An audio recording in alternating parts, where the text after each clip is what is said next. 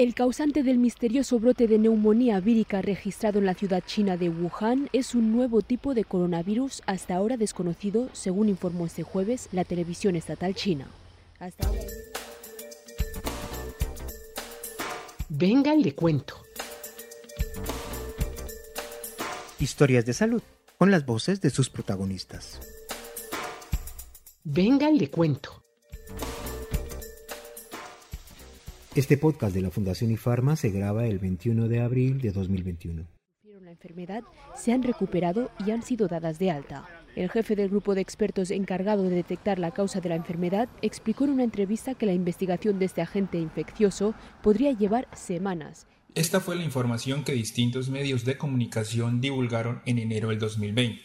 Posteriormente se identificó que la causa de esa enfermedad era un nuevo coronavirus. En esta edición hacemos un breve recorrido por la historia de la vacuna en el mundo y luego centramos el relato en América Latina.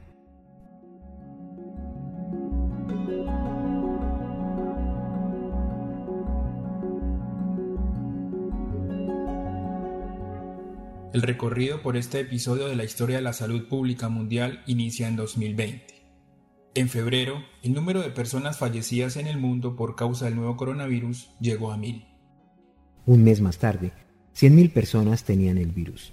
En ese momento, el director general de la Organización Mundial de la Salud, Tetros Adjaron, declaró a la COVID-19 como una pandemia. Así lo anunció la Dolce Welle, el servicio de información alemán. Estamos muy preocupados por los alarmantes niveles de contagio y su gravedad, y por la alarmante falta de reacción.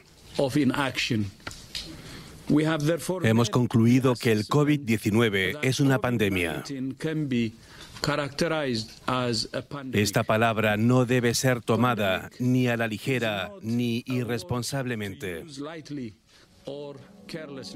Es una palabra que mal usada puede causar pánico infundado. Esa declaración fue el inicio de la carrera en la que participan distintas industrias farmacéuticas para ofrecer al mundo la solución la vacuna para la COVID-19.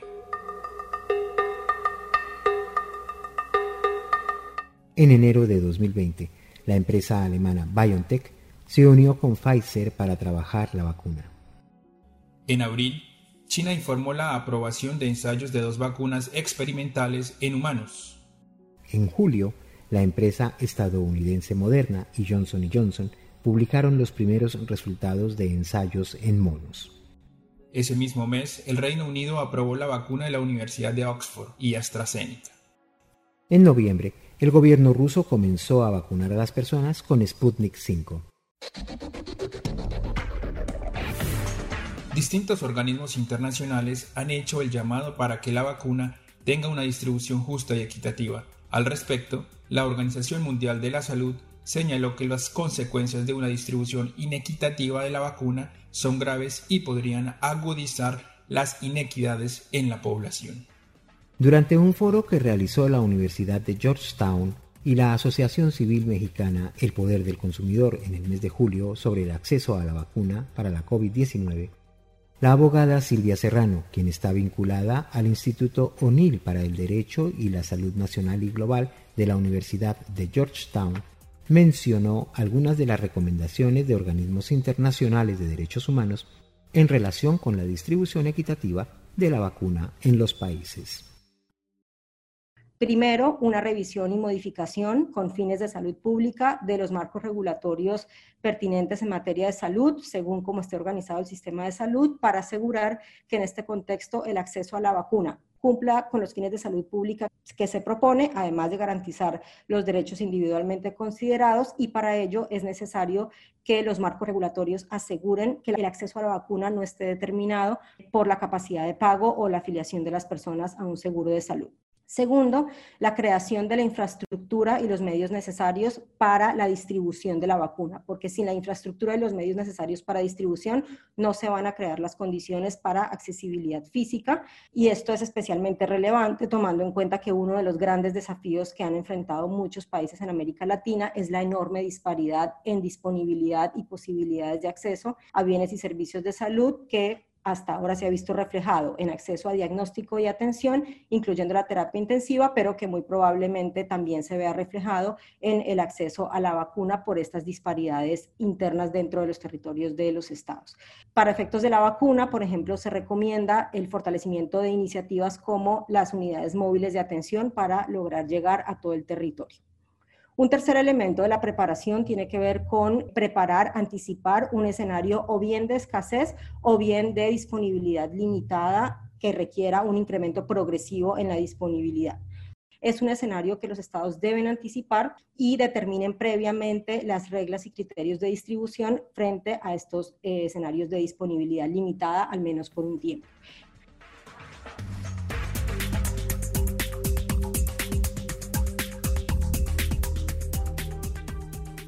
Otro aspecto que señaló Silvia Serrano es ofrecer información transparente y oportuna sobre la vacuna para toda la población, incluyendo personas con discapacidad y minorías, factor que incide en mejor acceso a la vacuna.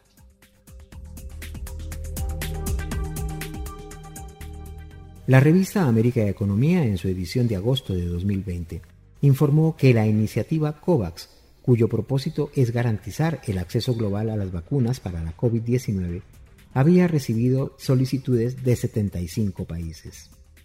Para ese momento, América Latina registró 4.340.000 contagios, siendo la región con mayor cantidad de casos positivos, señaló la revista.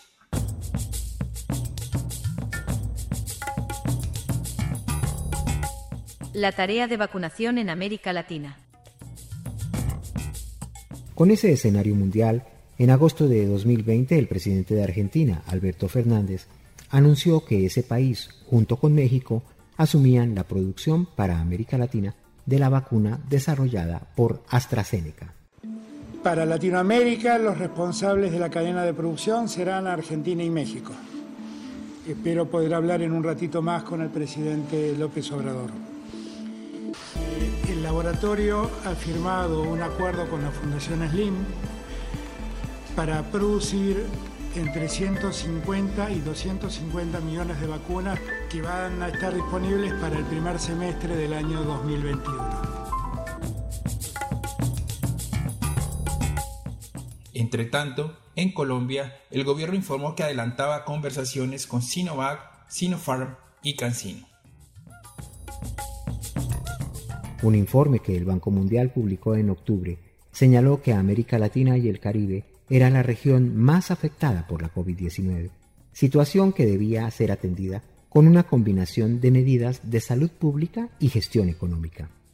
Agregó el informe del Banco Mundial que los sistemas de salud deberían contemplar reformas encaminadas a mejorar la efectividad y reducir los costos que asumen los gobiernos y la ciudadanía para mantener sana a la población. En noviembre, AstraZeneca divulgó su acuerdo para suministrar más de 200 millones de dosis de su vacuna a Argentina, Brasil, Costa Rica, Ecuador, México y República Dominicana. Un mes después, al cerrar el 2020, la Organización Panamericana de la Salud informó que 10 países de América Latina y el Caribe tendrían la vacuna sin costo. Durante una de las sesiones informativas en línea de la Organización Panamericana de la Salud, Jarbas Barbosa, subdirector de la organización, explicó que bajo los criterios económicos del Banco Mundial son países pobres o con poca población que tienen dificultad de acceso. As of today, 28 self-financing countries have signed agreements with the COVAX facility, and an additional 10 countries in the Americas are eligible for support under the COVAX Advanced Market Commitment. Las 10 naciones beneficiadas con esa decisión fueron Bolivia, Dominica, El Salvador, Granada, Guyana, Haití, Honduras, Nicaragua, Santa Lucía y San Vicente y las Granadinas. ¿cuál es la perspectiva del activismo latinoamericano en salud en relación con el acceso a la vacuna para COVID-19 en la región? Esta pregunta se compartió con Patricia Campos López, jefa del Buró para América Latina y del Caribe de AIDS Healthcare Foundation, organización internacional que trabaja para facilitar servicios de atención en salud a personas con VIH en distintos países del mundo. Ella señaló que la vacuna se maneja como un instrumento de poder económico y político. Creo que lo que más está impactando en cuanto al acceso y distribución de las vacunas en todo el mundo es todo el juego geopolítico que se está haciendo con las vacunas. El tomar a las vacunas como un instrumento de poder y de compraventa y de negociación entre países.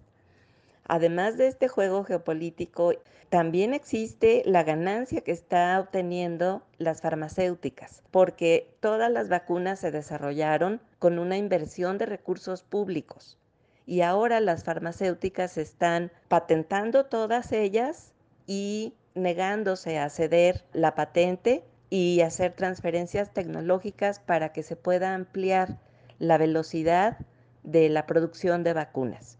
Esas son las dos cuestiones que están afectando a nuestra región.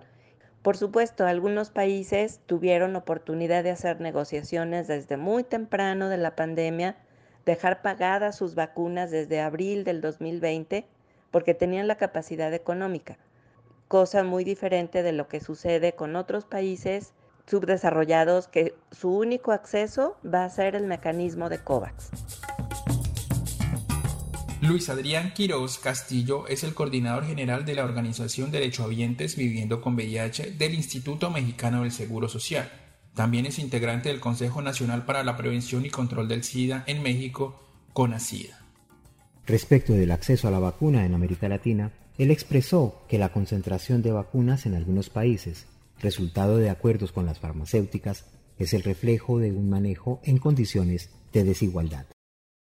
Desafortunadamente hemos visto que ellos estaban buscando sus intereses de acuerdo a las posiciones de las fábricas de algunos de estos y han ido acaparando un gran número de vacunas que se han comprado los gobiernos de algunos países de América Latina con sus propios recursos previos convenios con las farmacéuticas y que en algunos de estos se han visto alterados las entregas de las vacunas de SARS-CoV-2.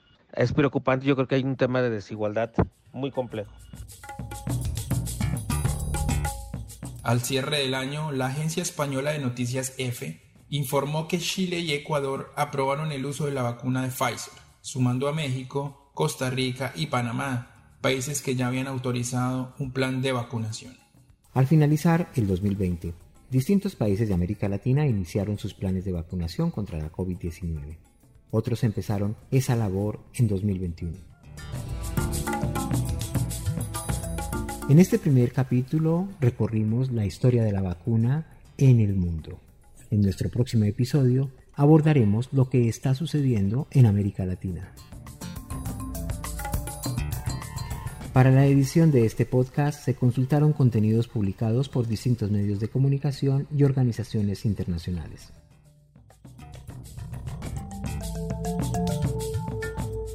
Yo soy Sebastián Céspedes. Y yo soy David Morales Alba.